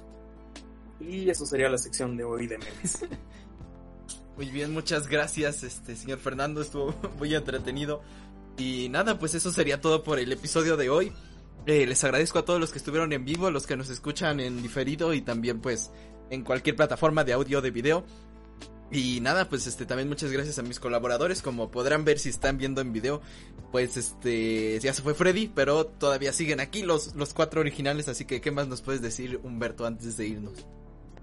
Eh, pues eh, nada, muy feliz de haber estado este sabadongo. Como ya les mencioné, en, en estas semanas, al menos hasta antes de vacaciones de diciembre, es muy probable que no haya eh, stream de mi parte. Este. Stream dos horas de tu red. Qué imbécil. No, o sea, eh, quizá no haya nada yo streams en, en- entre semana. eh, por eso ayer también fue como parte. Bueno, vamos a hacer stream de una duración bastante considerable. Y Hasta la una de la mañana, ¿o qué horas fue? a la una de la mañana. este, ahí con el Paul hablando pura jala. Eh, pero no, bueno, esperemos que, que mejore pronto la situación académica. Y, y si se pone todo más tranquilo, pues re- regreso a hacer eh, streams lo más pronto posible. O sea, por eso no se preocupen. Yo, yo administraré, eh, trataré de administrar el tiempo de la mejor manera posible, pero reitero las gracias por haber, por los que estuvieran eh, tanto en vivo como en, en las plataformas eh, de audio y de video, eh, pues ya no, ya no en vivo. Y, eh, y no sé si hay avisos que dar aparte. Creo que no. Bueno, no importa. Eh, sigan todas las, en todos los lados donde está Culto Podcast, Facebook, eh, Twitter, etcétera. Ahí en la descripción debe de estar. Eh, sigan también a Tu Portal Geek, que es nuestro colaborador oficial por parte del señor eh, Toris. Y pues nada, yo me despido. Y hablando de Toris, pues eh, que en esta ocasión que Toris este, nos diga qué más. ¿Qué más nos puedes decir para este episodio? Despedida de Toris. Eh, Pues así es. eh, pues gracias por, por acompañarnos, los, los que estuvieron presentes, los que nos escuchen próximamente. Y que sean excelentes unos con otros y que siga la fiesta. Muy bien. Y Fernando, ¿qué más nos puedes decir? Para No, terminar ya. Ah, nada más que se la pasen muy bien estas, esta semana, este fin de semana, esta noche. Cuídense mucho, ya ven que ha estado, ya ven que ya muy seguramente vamos a volver al semáforo rojo en estos, en estas semanas. Entonces cuídense mucho, ah, ahí vienen los fríos también, tápense, tápense, tápense. Y pues, ah, pues estén felices ya y descansen un rato. Ahí nosotros, nosotros estamos aquí también pasándola chido, pásenla chido ustedes también, pasen, relájense un ratito, tómense un descanso, no sé, hagan ejercicio, ah, ah, aprendan chipos, no sé, Tula, no sé, no sé, pero pásensela bien. Muy bien, sí, como dice Fernando, de hecho, en la mañana oí que la, la jefa de gobierno dijo que estábamos en el límite para pasar al rojo, es como de, estamos en rojo, pero no quieres decir. pero bueno, este, más nos dirá el futuro, así que nada, pues eso fue todo por el episodio de hoy. Espero que les haya gustado y nos vemos en la siguiente semana y también en tal vez en stream tres semanas, si no el viernes. Y pues nada, el siguiente episodio igual. Ahí estaremos. Nos vemos. Bye. Saludos al Tarso, que nos mandó video de que, de que Alfredo me inventó la madre. Eh, muchas gracias. Ahí en el Discord pueden, pueden ver eso. Ya, ahora sí. ¿Te gustó el podcast? Recuerda seguirnos en nuestras redes sociales como Culto Podcast. Nos vemos en la siguiente semana. Gracias por oír.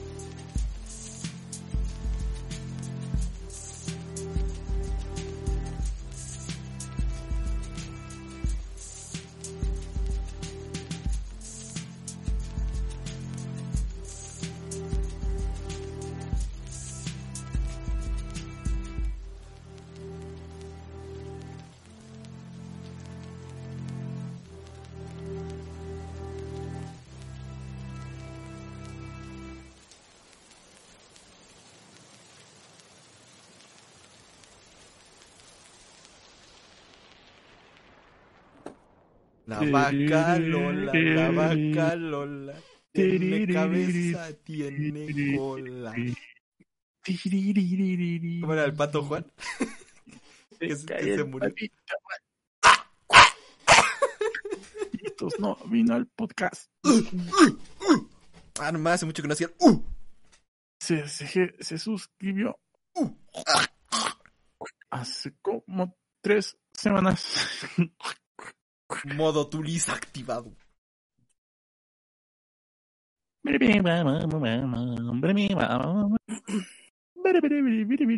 Ahorita estás borracho. Sí.